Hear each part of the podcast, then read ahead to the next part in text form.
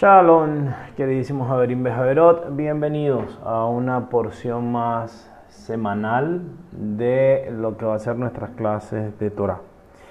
Eh, anuncios institucionales, vamos a dejar los audios solo para los grupos privados. La razón de ello es que pues sí, hay que compartir, ya compartimos bastante información en los grupos públicos eh, bastante de nuestros esfuerzos están aunados en, dar a conocer, eh, dar a conocer a las personas que están allí el judaísmo desde el punto de vista académico. Eh, un judaísmo moderno, un judaísmo con el cual las personas sean capaces de vivir y de conectar con Dios y de conectar con la ciencia sin renunciar a la idea de Dios y pues eh, parece, nos parece o estamos seguros de que nuestro esfuerzo no solamente está siendo valorado, sino que es muy bueno.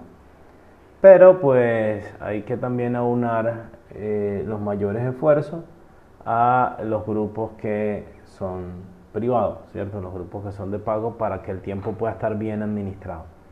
Entonces, algo que en la primera etapa, la primera parte de esta etapa estuvo un poquito eh, disperso.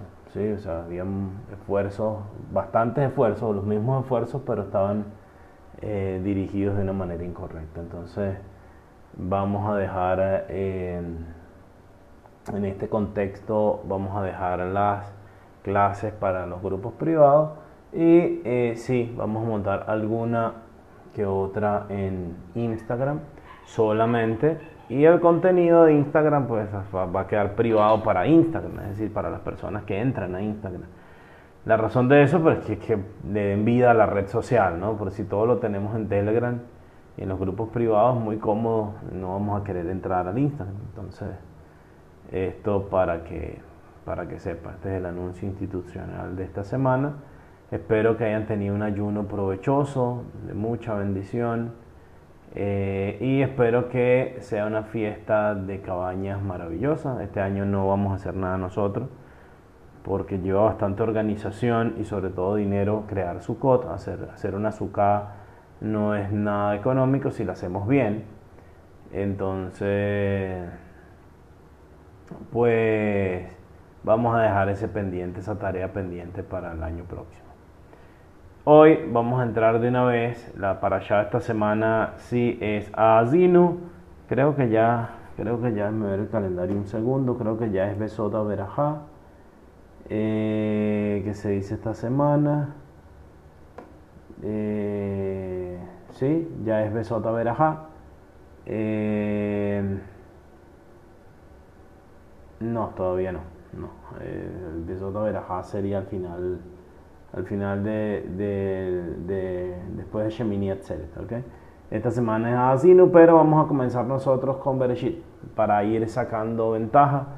Eh, y quiero pasar la, la, la para allá de Bereshit completa, es decir, entre esta, vamos a durar tres semanas para empezar con Bereshit, en tres semanas estaríamos en Bereshit eh, realmente según el calendario judío y en estas tres semanas me va a dar tiempo de pasar las cinco aliot, seis aliot, eh, bueno, son siete, pero voy a pasar al menos seis de las que representan Bereshit. El trabajo de ustedes, cada uno va a ser hacer la séptima aliá. ¿okay? Ya después les explicaré en clase cómo va a ser este, este sistema. Entonces, una pequeña idea de la primera aliá de Parashat Bereshit. Me parece que esto es básico en la teología de cada persona, tener el Bereshit claro. Hay muchas personas que creen que esto habla de la creación del mundo realmente. Eh, Dios no creó el mundo en, siete días. Eh, nada más la concepción de esta idea de, desafía eh, los conocimientos que hemos adquirido hasta ahora. Sabemos que en un mundo donde no hay materia que no existe, ¿cierto? En un mundo pre-Big Bang, ¿qué no podría existir? Eh, ¿Qué droga no existe previa al, Big Bang? La droga del espacio temporal. No hay materia, no hay tiempo.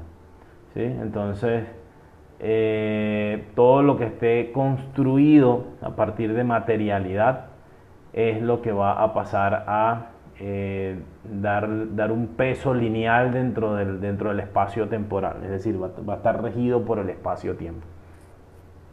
Entonces, si Dios es infinito y está pre-Big Bang, eh, es imposible que haya espacio temporal. Así que ya el solo hecho de decir que Dios creó en siete días es una cosa que no tiene cabida dentro de, dentro de, la, no debería tener cabida dentro de la connoción intelectual nuestra.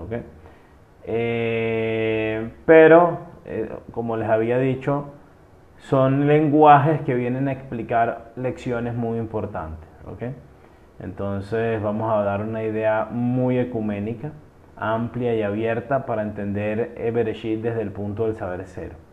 Y en la primera página de la Torah, en la primera página de la Biblia hebrea, se encuentran dos de las ideas más revolucionarias del judaísmo. Eh, nosotros tenemos el trabajo de acercarnos al texto bíblico con eh, una forma de conseguir una guía para nuestra vida y con nuestras herramientas culturales actuales, ¿cierto?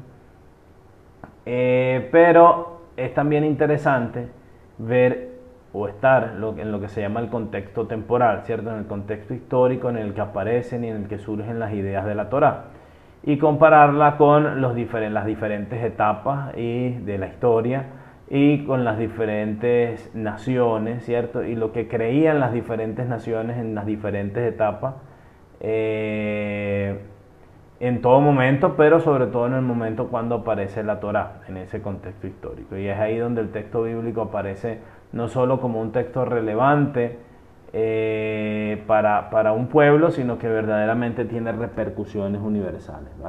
Entonces, la primera idea revolucionaria, ¿cuál es? Aparece en las primeras 30 líneas de, de Parashat Bereshit, y es que Dios crea el mundo desde fuera, es decir, Dios no está preso dentro de la droga del espacio-tiempo. Si ustedes leen el Gilgamesh, el Enuma Elish, ¿cierto? Si ustedes leen eh, los libros fundacionales egipcios, sumerios, asirios, babilonios, eh, todas las naciones, incluso los griegos, todas las demás naciones, todas las demás mitologías de todos los pueblos, van a enmarcar a sus dioses, a sus ídolos, a, los seres más poderosos de, dentro de lo que ellos creían, ¿cierto? Zeus, eh, eh, Ra, Shud, eh, los dioses persas, todos estaban sujetos a que todos estaban dentro de las reglas del mundo, dentro de las leyes de la física, es decir, todos estaban presos dentro de la droga del espacio temporal. En muchos casos esos dioses morían, esos dioses tenían hambre, tenían apetito, ¿cierto? En el Utanapishti, en el Noach sumerio, pasa algo parecido. La historia precede a la Torah, a nuestro Noach por mil años, al menos. Eh, hay quien dice que más, pero vamos a ser piadosos. Eh, y en esos mil años, o sea, cuando Unapishni termina, sale del arca, manda la palomita, después manda la tórtola y con una ramita, la, o sea, la tórtola viene con una ramita en la boca y eso le dice que hay tierra firme y bajan del arca, que es lo primero que hace Noach, sacrificio, que es lo primero que hace Pishni, sacrificios para agradecer a Dios. Ahora, los dioses habían detenido el diluvio, en el caso del Utnapishni, en el caso del de el sumerio, en el caso de, del Gilgamesh, habían detenido, ¿por, qué habían detenido el diluvio? Porque los dioses estaban muriendo de hambre. Es decir, los dioses tenían apetitos, apetitos humanos, tenían manifestaciones como los humanos. Y por lo tanto, y esta era una idea marcada en todas las culturas antiguas, hasta que llegó la revolución de la Torá que cambia definitivamente el curso de la humanidad, no existía la libertad. Todos los pueblos antiguos creían en el destino, los griegos eh, creían en la Moira, en la mitología romana, en la Parca, ¿cierto? Y ni siquiera los dioses, que eran las fuerzas más poderosas, eh, que, se, que conocían o que ellos tenían como poderosos del universo, estaban libres de, de este destino. ¿Cierto? ¿Por qué? Porque los dioses estaban dentro del espacio temporal. Esto no pasa en la Torah. En la Torah, el Dios único crea al mundo desde fuera, es decir, precede a la creación y crea las reglas del juego. Y por ende Dios en la Torah, al estar por encima del espacio-tiempo, es absolutamente libre. Y cuando nosotros leemos la Torah y abrimos la puerta a la posibilidad de un Dios superior, de un Dios eh, eh, eh, todopoderoso, ¿cierto? Un Dios que, está por encima del espacio temporal infinito. Abrimos la posibilidad de la libertad de Dios y abrimos con ello la posibilidad de la libertad de los seres humanos. En todas las demás narrativas, si los mismos dioses estaban dentro del espacio temporal y tenían hambre y morían, sus seguidores, que se supone que son eh, de cierta forma, entes de, más bajo espectro de, evolución y de luz, de energía, pues por supuesto que estábamos sujetos a las reglas inexorables del destino, más aún, o sea, éramos esclavos de esos dioses. Eh, en la Torah, en el primer versículo, dice Bereshit bara Elohim et ya la Torah invierte la realidad humana y descubre la libertad de Dios y abre la puerta a la libertad de los seres humanos. ¿Cierto? En el principio creó Dios estos cielos y esta tierra.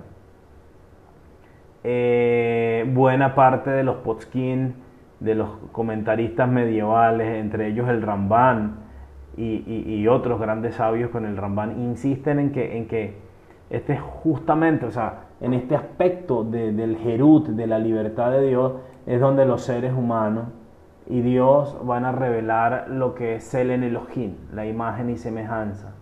Por supuesto, Dios no tiene cara, no tiene rostro, no tiene cuerpo, no tiene brazos, no tiene manos, no tiene pies. Por ende, ¿en qué nos parecemos a Dios si nosotros somos finitos? Si nosotros no podemos amar como Dios o no podemos, podemos saber ni siquiera qué, cuáles son, cuál es el pensamiento de Dios, no es en nuestra forma física e intelectual que nosotros somos creados a imagen y semejanza, ¿cierto? Sino es justamente en que en el Jerut, en la libertad, en el libre albedrío, nuestra habilidad para ser libres, para decidir. Entonces esta es la primera idea revolucionaria muy bella que aparece en la primera línea de la Torah. Ustedes están muy acostumbrados a vivir en democracia, a vivir en, con, plena libertad de tomar decisiones. Eso no existía en el mundo antiguo. En el mundo antiguo éramos esclavos de los, de los dioses, de los reyes, de los faraones, y no había ningún tipo, eh, o al menos no había un lineamiento de libertad ni parecido a lo que nosotros tenemos hoy. Entonces, la idea de la libertad divina abre la puerta a qué? A la libertad humana. Y esto es brutal, de allí va a venir el exilio, de allí va a venir, ¿cierto? Eh, el, abolir las cadenas que ataban a los esclavos en el mundo antiguo, de, allí va a salir un montón de revoluciones. Entonces, pero la Torah es la que trae esta idea primordial, es una idea intrínseca a la Torah y no existe en ningún otro texto de ninguna otra eh, nación o cultura antigua. La segunda idea revolucionaria que se encuentra ya al final de la primera lía, en el segundo capítulo del Génesis, es la idea de la igualdad humana, ¿cierto? Insiste la Torah constantemente en que todos los seres humanos, varón y hembra sin distinción, son creados a imagen y semejanza de Dios. Es decir, ustedes todos son iguales. Esta es una idea que sigue en la Torah oral, en Masejet Sanedrin eh, eh, eh, hay una Mishnah donde se encuentra esta idea, donde se afirma que la unidad de Dios en la Torah es complementaria con la unidad de los seres humanos, es decir, todos somos uno. ¿Y en qué sentido encontramos la revolución en esta idea? Que todos los demás pueblos y las demás culturas en el mundo antiguo creían que ellos eran los seres humanos predilectos o excelsos lastimosamente es algo en lo que eh, alguna parte del pueblo judío eh, al menos religioso, ha retrocedido hoy en día, creyendo que son excelsos, perfectos o únicos. Eh, es algo que no enseñamos nosotros acá. pero por ejemplo, en el mundo antiguo, los egipcios, para ellos ellos eran los elegidos de los dioses y los demás pueblos eran esclavos, por eso los traían para construir sus, sus grandes monumentos, ¿cierto? Eran simios. Lo mismo pasaba en Asiria, en Babilonia. Los griegos, a pesar de que no tenían, no tenían eh, una mitología sobre las diferencias entre los seres humanos, insistían en que ellos eran los únicos dotados con verdadera inteligencia. Obviamente tenían personas muy destacadas, Sócrates, Platón, Aristóteles, Aristófanes, ¿cierto? Hipócrates, o sea, había gente tremendamente inteligente, pero para ellos ellos eran los únicos y los demás eran barbaroi, eran bárbaros, ¿cierto? Eh, personas que para ellos ni siquiera sabían hablar. Incluso en nuestras culturas mesoamericanas y en nuestras culturas amerindias, no todas, pero muchas de las narrativas de la, de la, creación, o sea, la tribu que narra la historia, se atribuyen ellos al ser los primeros, los verdaderos, ¿cierto? Mientras que el resto, incluyendo enemigos, adversarios, son mosquitos, seres inferiores. Incluso cuando llegaban los antropólogos, aún en tiempos modernos, y le preguntaban a ciertas tribus quién vive allá después del río, ellos que decían Huitutu, Huitutu o los, bichitos, ¿cierto? Mosquitos, parásitos. La Torah introduce la idea de que no, de que toda la humanidad proviene, y esta es la moraleja brutal de Adán y Eva, que toda la humanidad proviene de una misma pareja. Es decir, miren, eh, indiferentemente, o sea, ustedes, ustedes son familia de mono, como decía Darwin, no, Darwin no decía que, que le volvió, nosotros venimos del mono, que somos, o sea, él decía que somos primos de los monos. Eh, no que provenimos del mono, eso es una, mala interpretación de la teoría de la evolución, de la ignorancia con la que se tratan ciertos temas a veces. Pero eh, la Torah viene a decirnos eso, o sea, esa es la metáfora, esa es la, la moraleja de la metáfora de Danieva todos venimos de una misma persona, ustedes todos son iguales. Véanlo como que si vinieran de una misma mamá y un mismo papá, de una misma identidad divina. Zelen Elohim. ¿Ok? La misma identidad de Dios. Y por lo tanto somos todos iguales. Es decir, no hay superioridad ni inferioridad. La idea de pedigrí, la idea de que existe una diferencia esencial entre los seres humanos, donde los judíos tienen más partes y los demás. Eso es una idea pagana. Eso es una idea que no nace en la Torá y la Torá en su primera página inclusive borra esa noción de la historia eh, de las demás culturas y de las demás naciones. E inaugura una nueva página que es la que va a fundar Occidente, una nueva página en la historia donde todos los seres humanos van a tener ese mínimo de ideal de igualdad, ¿cierto? Una idea que desafortunadamente no todos los seres humanos hemos adoptado y aceptado hasta sus últimas consecuencias prácticas, pero pues inclusive dentro del judaísmo, ¿cierto?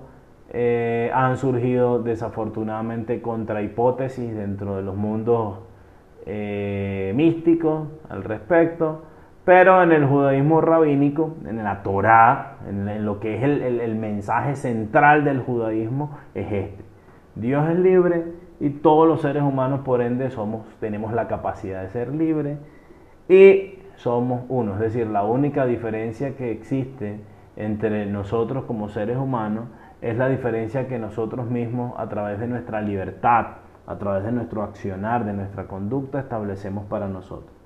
Pero esencialmente todos los seres humanos, ricos, pobres, blancos, negros, altos, bajos, hombres, mujeres, tenemos el mismo punto de partida, el mismo punto de identidad divina, de voluntad absoluta. Ese es el mensaje de Adán y Eva y es brutal si usted lo lee de esa manera.